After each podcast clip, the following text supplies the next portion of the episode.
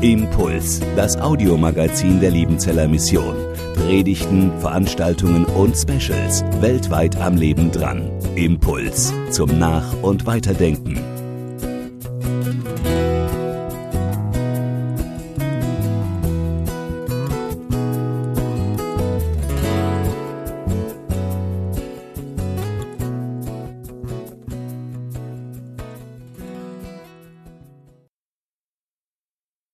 Also, erstmal ein herzliches Willkommen euch und Technik. Mein Name Klaus-Dieter Mauer von 2011 bis 2016 hier als Leiter der Studien- und Lebensgemeinschaft. Und ich muss euch sagen, danke.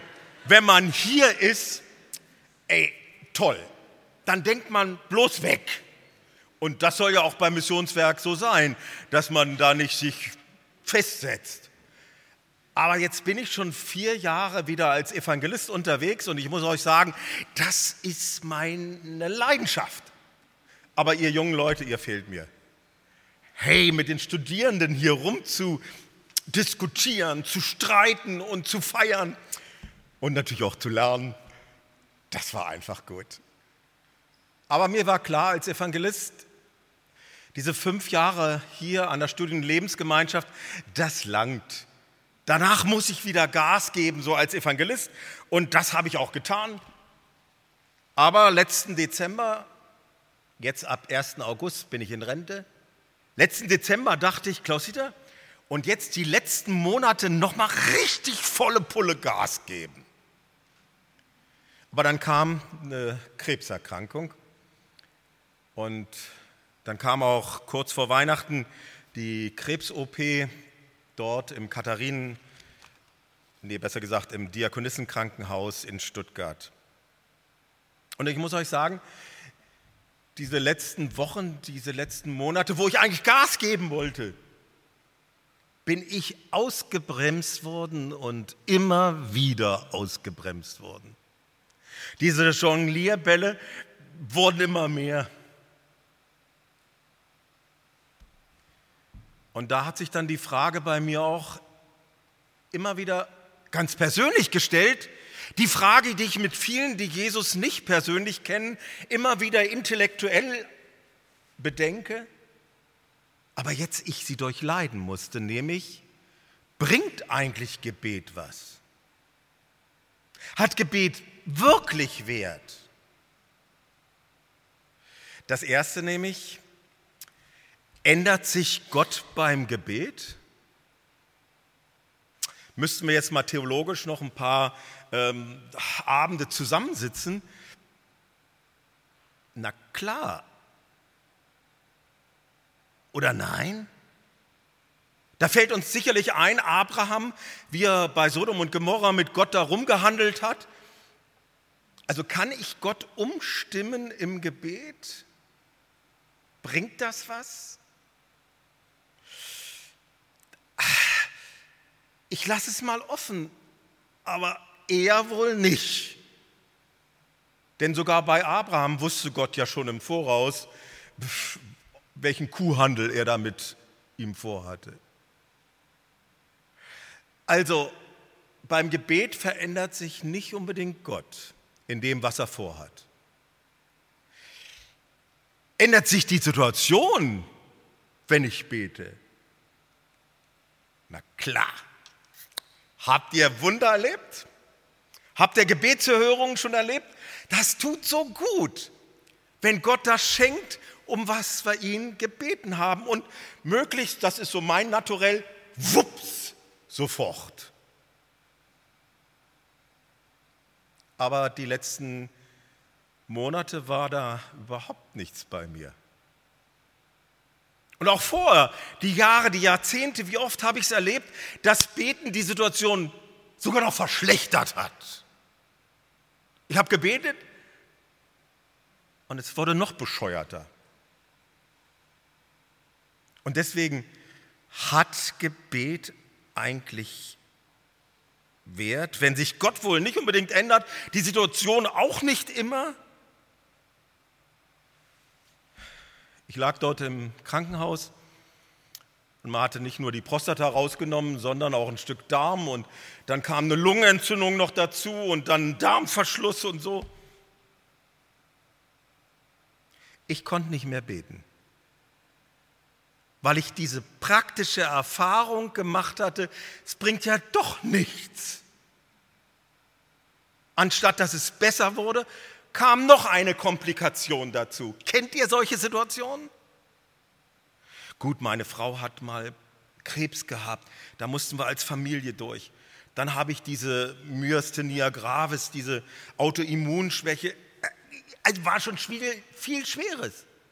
Aber das, das war nochmal existenziell. Und dann muss ich euch gestehen, ich hatte nicht mal ein Wort Gottes. War alles weg. Und ich ein Gebet formulieren, ich fand keine Worte. Mein Sohn schickte mir über YouTube äh, so ein Lied in Englisch über Psalm 13. Und ich hatte ja meine Bibel dabei. Ich habe Psalm 13 aufgeschlagen und das wurde mein Psalm, in dem ich dann gemerkt habe, oh, wahrscheinlich hat Gebet doch Auswirkung, verändert sich doch etwas beim Gebet. Ich will es uns lesen. Psalm 13. Da betet David, Herr, wie lange willst du mich so ganz vergessen? Wie lange verbirgst du dein Antlitz vor mir? Wie lange soll ich sorgen in meiner Seele und mich ängsten in meinem Herzen täglich? Wie lange soll sich mein Feind über mich erheben? Schau doch her und erhöre mich, Herr, mein Gott. Erleuchte meine Augen, dass ich nicht im Tode entschlafe, dass nicht mein Feind sich rühme, er sei meiner mächtig geworden und meine Widersacher sich freuen, dass ich wanke.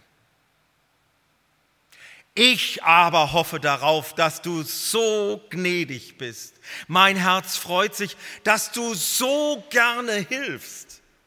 Ich will dem Herrn singen dass er so wohl an mir tut. Gebet mit Auswirkung? Gott verändert sich wohl nicht durch mein Gebet. Er, der souveräne, heilige Gott. Die Situation, das hat er uns auch nicht versprochen, ändert sich immer. Aber dieser Psalm zeigt es, und das habe ich erleben dürfen, und viele in diesem Raum und darüber hinaus. Und deswegen können wir uns Mut machen, wie David es zu erleben, dass sich das Verhältnis des Beters zu Gott ändert. Und dadurch das Verhältnis zur Situation. Wenn wir das hier vor uns haben, die Verse 2 bis 3, Herr, wie lange hemmungslose Klage. Und dann die Verse 4 und 5, angefangen mit Schau doch her, vertrauensvolle Bitte. Und dann, Gott hat sich vielleicht nicht verändert, die Situation auch nicht, aber der, der eben nur klagen konnte, kommt zum dritten, nämlich zur freudigen Zuversicht. Ich aber hoffe darauf, dass du so gnädig bist. Nun, die Historiker, da werdet ihr ja hier während der Ausbildung getrimmt, die haben nicht ganz klar sagen können, trotzdem sie viel geforscht haben, in welcher Situation David das hier gebetet hat. Viele gehen davon aus, dass er auf der Flucht war vor seinem Sohn Absalom und alle ihn verlassen hatten und er dieses Gebet formulierte. Aber das ist nicht eindeutig. Und das ist vielleicht sogar gut dass wir nicht wissen, in welcher Situation David das gebetet hat, sondern dass das immer gilt. Damals beim David, die letzten Monate mein Psalm. Und das ist mein Wunsch für dich, auch dein Psalm heute und in der Zukunft. Nun, in welcher Situation ist nicht eindeutig, ist es auch nicht von den Historikern klar zu sagen, wie lange er wohl für diesen Psalm gebraucht hat. Hat er nach den ersten zwei Versen gleich weiter gedichtet? Oder sind da Tage dazwischen nach der Klage, bis er zur Bitte kommen konnte? Und lag vielleicht sogar noch ein größerer Zeitraum zwischen dem, dass er diese vertrauensvolle Bitte hatte? Paulus im Gefängnis in Philippi, er hat auch erst um Mitternacht gelobt. In unseren Verkündigungen kommt das oft dran. Aber was hat er die Stunden davor gemacht im Gefängnis? Was ist zwischen den Versen passiert? Auf jeden Fall eins, dass das Verhältnis des Beters zu Gott sich verändert hat und damit das Verhältnis zur Situation. Kommen wir zum ersten Punkt, nämlich hemmungslose Klage. Herr, wie lange willst du mich so ganz vergessen? Wie lange verbirgst du dein Antlitz vor mir? Wie lange soll ich sorgen in meiner Seele und mich ängsten in meinem Herzen täglich? Wie lange soll sich mein Feind über mich erheben? Viermal schleudert David hier Gott dieses wie lange entgegen. Hey, da steht jetzt meine theologische Ausbildung mir im Wege.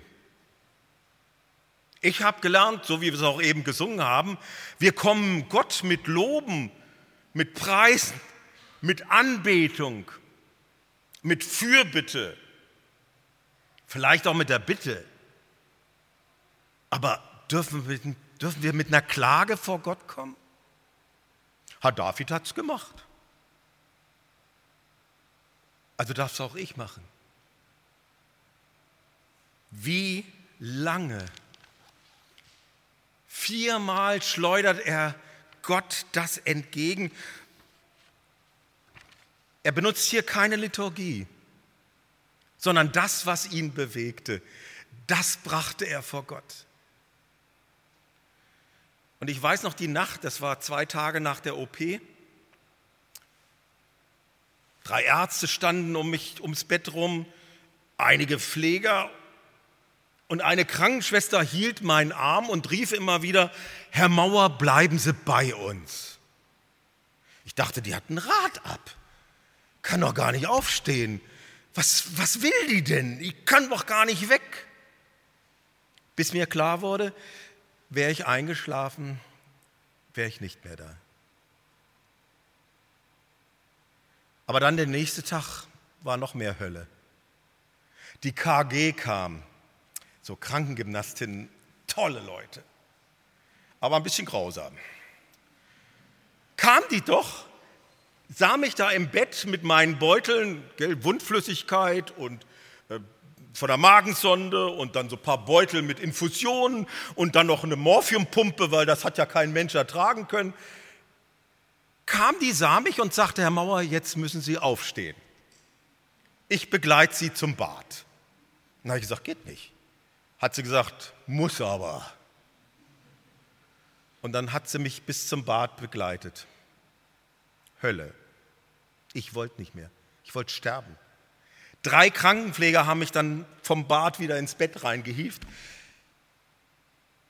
Wenn da Gott verlangt hätte, dass ich ihn lobe, wenn ich da so ein Ritual haben hätte müssen mit Danken und mit Loben, das wäre doch alles eine Heuchelei. Das wäre doch Krampf. Wie gut, dass mein Gott das nicht von mir verlangt hat. Dass er es erträgt, weil er sowieso weiß, was mein Herz und dein Herz durchmacht. Er erträgt auch meine Klage und vor allen Dingen, und das ist das Schöne hier in diesem Psalm, David fängt nicht nur mit dem viermal wie lange an sondern er hat den Adressaten. Nämlich dieser Psalm fängt an mit Herr. In meiner alten Luther steht Herr noch in großen Buchstaben. Studierende wissen, da steht Yahweh. Nein, nicht mal Yahweh hat der gläubige Jude geschrieben. Man hat Punkte, Striche gemacht. Irgendwann wurde dann mal Adonai draus und deswegen Herr. Aber wir haben eine Adresse, an die wir uns wenden können. Mein Autohändler, über Jahre diskutiere ich immer wieder mit ihm, der geht aus von einem Funken im Universum. Ich habe dann gesagt, oh, das ist doch so unpersönlich. Ein Funke und du sprichst mit diesem Funken. Und er sagt, ja. Dann habe ich gesagt, wie gut, dass sich Gott vorgestellt hat, äh, damals dem Mose am brennenden Dornbusch, als er sagte, ich bin der ich bin oder aus dem Hebräischen übersetzt, ich werde sein, der ich sein werde. In Jesus Christus hat er sich vorgestellt. Mein Autohändler sagt immer, ach, das ist zu, zu klein von Gott gedacht. Ha, Gott hat sich klein gemacht. Das ist ja das Evangelium. In Jesus Christus ist der da, der für unsere Schuld und Sünde am Kreuz gestorben ist damit wir zum lebendigen Gott mit unseren Gebeten durchdringen können und wir sogar eine Klage ihm entgegenwerfen können. Yahweh, ich bin, der ich bin, ich werde sein, der ich sein werde. Ja, eigentlich, er ist immer der gleiche, so kann man auch übersetzen. Er ist der Unwandelbare. Und mein Freund Martin Buber sagt, er ist der Gott, das heißt Yahweh, auf den Verlass ist. Weil er der Erste und der Letzte ist. Offenbarung 1, Vers 8. Er, also der wiederkommen wird, er hat sich uns vorgestellt. Und wie gut, dass wir nicht eine Kraft im Universum, ein höheres Wesen nur oder eine Größe außerhalb von uns selber als Gesprächspartner haben, sondern Yahweh, diesen Gott, der sich vor allen Dingen in Jesus Christus gezeigt hat und seine Liebe zu uns Menschen, indem dass er, der Gottessohn, unschuldig starb, damit wir nicht getrennt sein müssen, jetzt und in der Ewigkeit von diesem heiligen Gott. Gott, auf den Verlass ist. In meiner Situation dort im Krankenhaus und auch die Wochen nachher habe ich Gottes Liebe in meinem Leben nicht immer entdeckt. Aber wenn ich auf Jesus Christus schaue, dann darf ich wissen, er ist ja der Gott, auf den Verlass ist. Und wenn Jesus Christus für mich gestorben ist, dann er alles gegeben hat für mich, dann will ich glauben, auch wenn ich gar nichts fühle. Und wenn ich nicht mal eigene Worte mehr finde fürs Gebet, sondern die Psalmen mir zur großen Hilfe werden. Hier heißt es, Herr, wie lange soll ich sorgen in meiner Seele und mich ängsten in meinem Herzen? Für Sorge steht da im Hebräischen ein Bild. Keine Ahnung, wo ihr dieses Jahr Urlaub gemacht habt. Ich war wieder auf Langeoog, Kurseelsorger, 14 Tage im Haus Bethanien. Ach, so eine Nordseeinsel, toll. Vor allen Dingen dies Jahr 27 Grad, zwei Wochen lang. Gibt's doch sonst nur an der Adria. Es war einfach Bolle. Aber ich war auch schon Jahre auf Langeoog, da kamen Stürme. Und wer waren von euch schon mal beim Sturm am Strand hat sich gegen den Wind legen müssen, damit er überhaupt da stehen blieb und nicht weggeweht wurde? Wer war dann schon, dass er seine Hosen hochgekrempelt hat und dann mit den Füßen im Wasser stand äh, auf dem Sand? Ein Phänomen. Eine Welle kommt. Die ist noch nicht mal ausgelaufen. Was kommt? Noch eine Welle. Noch eine Welle. Noch eine Welle. Und dieses Phänomen, der Boden, auf dem man steht, wird durch jede Welle weggerissen. Der Boden wird einem unter den Füßen weggezogen. Das waren meine Nächte.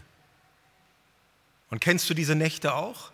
Ein Gedanke ist schon schlimm genug. Dann kommt noch ein Gedanke und noch ein Gedanke und noch ein Gedanke. Und das, was du eben als Fundament hattest, weg. Einfach weg. Wie gut, wenn man dann Jesus Christus als dieses Fundament hat. Der Fels, the rock, auf dem man stehen darf, der einen hält. David also er wusste, an wen er sich wenden kann. Die Situation hatte sich noch nicht verändert, aber durch seine hemmungslose Klage veränderte sich etwas, nämlich er kam zu den nächsten zwei Versen, zu dieser vertrauensvollen Bitte. Und wir merken es schon am Klang, da hatte sich was verändert, nämlich schau doch her und erhöre mich, Herr, mein Gott. Erleuchte meine Augen, dass ich nicht im Tode entschlafe, dass nicht mein Feind sich rühme, er sei meiner mächtig geworden und meine Widersacher sich freuen, dass ich wanke. Aus der Klage wird eine Bitte, weil David sich an den rechten Adressaten gewandt hat. Und wenn ich mit Menschen im Gespräch bin, die Jesus noch nicht persönlich kennen, dann sage ich immer, das ist der Unterschied. Ich weiß, einer hört mir zu. Und der ist allmächtig. Der ist allwissend. Der ist allgegenwärtig. Und der ist der Gott der Liebe, der nicht nur ab und zu mal liebt, sondern dessen Wesensart Liebe ist. Auch wenn ich in dieser Situation das nicht unbedingt gleich immer spüre ja nicht mal erfahre. Vertrauensvolle Bitte. Er fängt an mit dieser Bitte, schau doch her. Als ich das gebetet habe, habe ich gedacht, nee Herr, meine Bitte ist eine andere. Lass, dass ich rauskomme aus dem Krankenhaus. Lass, dass ich gesund bin, dass ich wieder springen kann, aber das Verrückte ist, dann kam mir das noch, dass meine Lymphflüssigkeit sich nicht äh, irgendwie auflöste, sondern sich sammelte. Ich kam eine Drainage und wurde punktiert und dann wurde ich auch noch gefenstert, auch noch mal eine OP. Und dann kam auch noch ein Bandscheibenvorfall vorbei und eine Zyste unter der Kniescheibe. Meine Bitte war nie, schau doch her, sondern meine Bitte war, Gott, jetzt, du musst doch jetzt eingreifen, oder? Ha, jetzt, los, zeig dich.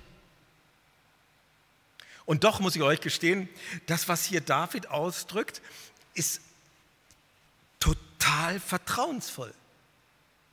Und ich merkte im Laufe der Zeit, da steckt was drin. Als ich hier von der theologischen Ausbildung kam, äh, war ich in Wilferdingen so im Praktikum, hatte dort einen wunderbaren Seelsorger. Er war noch mal eine Generation über mir und ihr Jungen seid ja total klasse. Ihr könnt sogar Windel wechseln und was weiß ich, äh, Fläschle geben. Also er war die andere Generation noch. Jetzt besuchte ich natürlich ihn, als das Baby kam. Die Mami war weg. Wir haben das Baby begutachtet und für gut befunden. Aber dann hat die Tabea angefangen zu heulen. Erbärmlich. Ich so als Single sagte, äh, Rolf, weißt du, was man jetzt machen muss? Und dann hat er gesagt, naja, zwei Sachen sind es, entweder nass oder Hunger. Nass haben wir geguckt, war nicht, Hunger. Wir also, die kleine Tabea auf dem Arm, in die Küche. Jetzt stand da aber so ein Nuckel und noch ein Nuckel und noch ein Fläschle und noch ein Sterilisator oder irgend so ein Zeug und eine Packung und ich habe gesagt, Rolf, weißt du, wie das geht? Und er sagte, nee, wir haben Gewaltenteilung.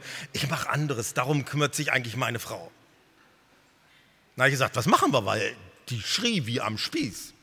Gut, wir haben dann Hoppe, Hoppe, Reiter gemacht. Nichts genützt.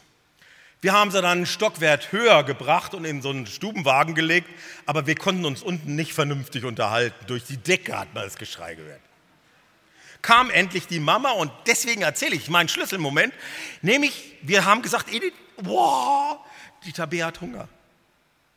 Wir zwei Männer natürlich hinterher, sie ist hochgegangen und das ist es, Die nahm bloß die Tabea in den Arm.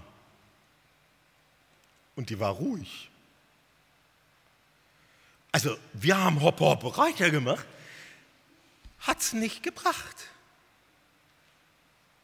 Gut, wir wissen von der Psychologie her, gell, und von den Medizinern, den Pulsschlag kennt ja das Kind und äh, das ist die Person, die diese neun Jahre, äh, neun Monate versorgt hat. Äh, da passiert was. Also bei unseren Kindern hat es nicht immer geklappt. Aber dieses war David genug. Wenn schon eine Mami es das Herz zerreißt, wenn die Kleine Hunger hat. Und sie natürlich alles gemacht hat, um dort eben weiterzuhelfen. Was dann erst unser Gott? Wenn er meine Not sieht, dann darf Hoffnung sich wieder breit machen. Er sagt, Herr mein Gott. Und das ist das Entscheidende auch. Ist dieser Gott, der sich in Jesus vorgestellt hat, ein Gott? Oder kannst du und ich, können wir dieses besitzanzeigende Fürwort mein Gott im Blick auf unser Verhältnis zu ihm sagen? Weil ich mich ihm anvertraut habe, ihm, der mir das Leben geschenkt hat und so lange auf mich schon gewartet hat. Weil ich mich ihm übereignet habe, darf ich sein sein und er mein. Bekehrung. Oh, die entscheidendste Situation. Wissen wir nur etwas von einem Gott mit seiner vorlaufenden Gnade oder kennen wir Gott persönlich, weil in der Wiedergeburt er es uns geschenkt hat, dass sein Geist Zeugnis gibt, unserem Geist, dass wir Gottes Kinder sind. Er der Vater. Klar, als Evangelist, mich zerreißt fast wie auch im Pietismus. Und hier bei uns äh, man nicht mehr ganz so dieses Wort Bekehrung bringt. Ja, das Wort ist ja auch nicht nötig. Aber wo ist dieser Freimut? Dass du, wenn es dran bist, deinen Eltern sagst, irgendwann kommt Sterben oder vielleicht haben sie selbst dieses Wort gebracht. Und du dann sagst, ja, aber das Entscheidende ist, dass ich mich zu Jesus gekehrt habe, dass ich angenommen habe, was er für mich getan hat. Oder ihr Eltern, sagt es nicht dauernd euren Kindern, das geht denen so auf den Senkel. Aber wann habt ihr das das letzte Mal gewagt zu sagen, du, du weißt, dass uns das das Wichtigste ist, weil wir dich wiedersehen wollen? Wo ist diese Kühnheit? Auch bei uns. Ich bin so dankbar, dass nach den vielen Situationen, wo ich ausgebremst war, ich wieder unterwegs sein darf. Mit allen Handicaps. Denn es ist so wichtig, dass es nicht nur ein Gott bleibt. Schenkt mir erleuchtete Augen. Bah! Wie erlebten ihr die Corona-Zeit? Ist doch bescheuert mit den Masken. Aber es ist gut. Ich will ja niemanden gefährden und mich darf auch keiner gefährden, denke ich, wenn er so eine Maske aufhat. Aber ich sehe gar nicht mehr, ob der lächelt oder ob der sauer ist. Aber die Augen, die zeigen noch viel. Wann hast du das letzte Mal jemand ganz bewusst in die Augen geschaut? Kam dir da Hoffnung entgegen oder Kälte? Ist es matt geworden in den Augen um uns herum, in unseren? Ich war dann in Reha und ich habe viel geweint, weil eins nach dem anderen kam und dann hat immer die Ärztin gesagt, Herr Mauer, das kann jeder. Und ich nicht. Und dann fällt es ja so in deinem Selbstwertgefühl. Meine Psychologin hat dann gesagt, Herr Mauer, was war Ihr Lebensmotto bis jetzt? Und dann habe ich gesagt, naja, nichts kotzt mich mehr an als die Mittelmäßigkeit. Und dann hat sie gesagt, was sind Sie jetzt? Na, ich sagte, na, noch weniger als mittelmäßig. Ich war so am Ende. Ich habe dann Worship-Lieder gehört. Und ich weiß noch einmal hatte ich geheult wie verrückt und habe dann gehört, mutig komme ich vor den Thron, freigesprochen durch den Sohn, durchbohrte Hände halten mich. Aber dann stand auf meinem Plan therapeutisches Gehen. Also in Badenweiler bin ich da in den Kurpark mit anderen und wir sind da rumgelaufen.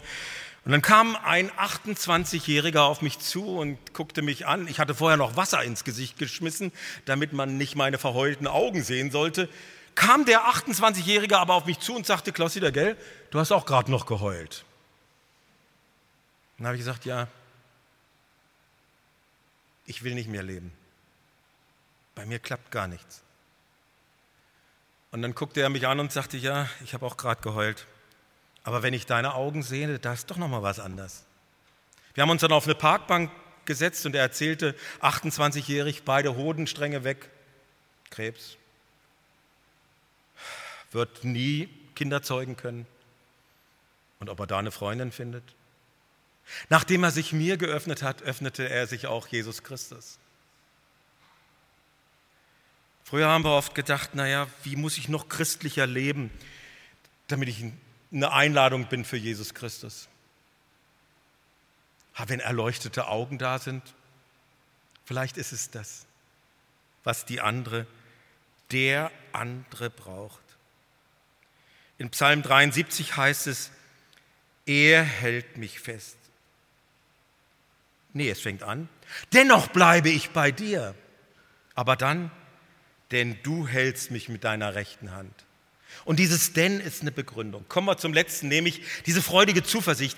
Ich aber hoffe darauf, dass du so gnädig bist. Mein Herz freut sich, dass du so gerne hilfst. Ich will dem Herrn singen, dass er so wohl an mir tut. Klage, Bitte, Zuversicht. Er sagt hier, ich aber hoffe darauf. Dieses Aber. Im Vertrauen und wenn ich auch gar nichts fühle von deiner Macht, du bringst mich doch zum Ziele. So haben wir in einem unserer alten Lieder gesungen. Und dann ist mir aufgefallen, im Deutschen steht, ich aber hoffe darauf, dass du so gnädig bist. Im Englischen, in der Living Bible, habe ich gefunden, da steht take. Nun, was ist der Unterschied zwischen hoffen und take? Nehmen? Ein Riesenunterschied. Ich kam ja 73 hier zur theologischen Ausbildung und ihr Schwestern im Feierabendhaus, die ihr zuhört. Also ich als Norddeutscher, ich war total überwältigt. Da haben die Schwestern früher Missionsbazar gemacht. Also im Norddeutschen sagt man Bazar, aber äh, Missionsbazar. Und da wurde gehäkelt und gebastelt und ich glaube, das gibt es hier auch immer noch vor Weihnachten. Und dann wurden auch so Torten gemacht, wisst ihr, so fünfstöckige Sahnetorten, Creme. Heute schafft man ein Stück, früher, ich habe mindestens drei geschafft. Auf jeden Fall, stell dich doch vor, diese lieben Schwestern hätten auch heute so eine Sahnetorte. Und du würdest hoffen, dass du was abkriegst. Du würdest hoffen, dass es gut schmeckt. Was ganz anderes, wenn du es nimmst. Ha! Wie oft saß ich auch als Zuhörer im Gottesdienst so distanziert und dachte, schön, klasse. Hab's aber nicht genommen. Muss erst eine Not kommen bei mir, dass ich so existenziell erleben kann?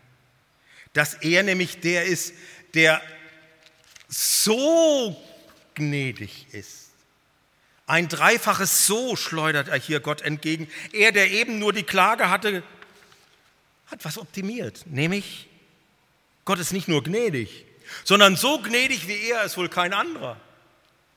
Gnade, Gnaden, herabneigen, dass sich dieser Gott herabgeneigt hat.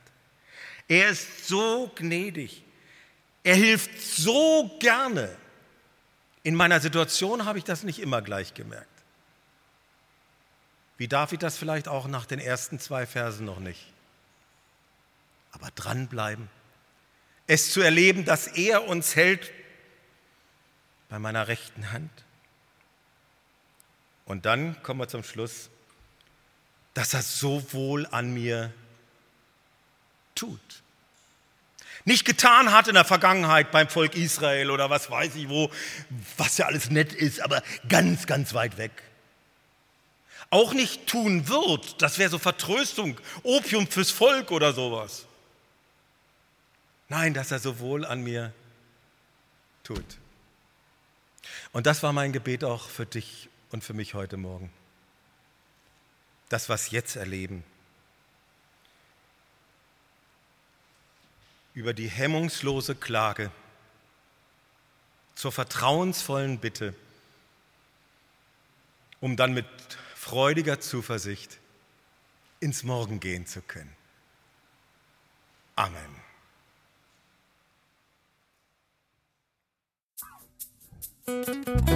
Impuls ist eine Produktion der Liebenzeller Mission. Haben Sie Fragen?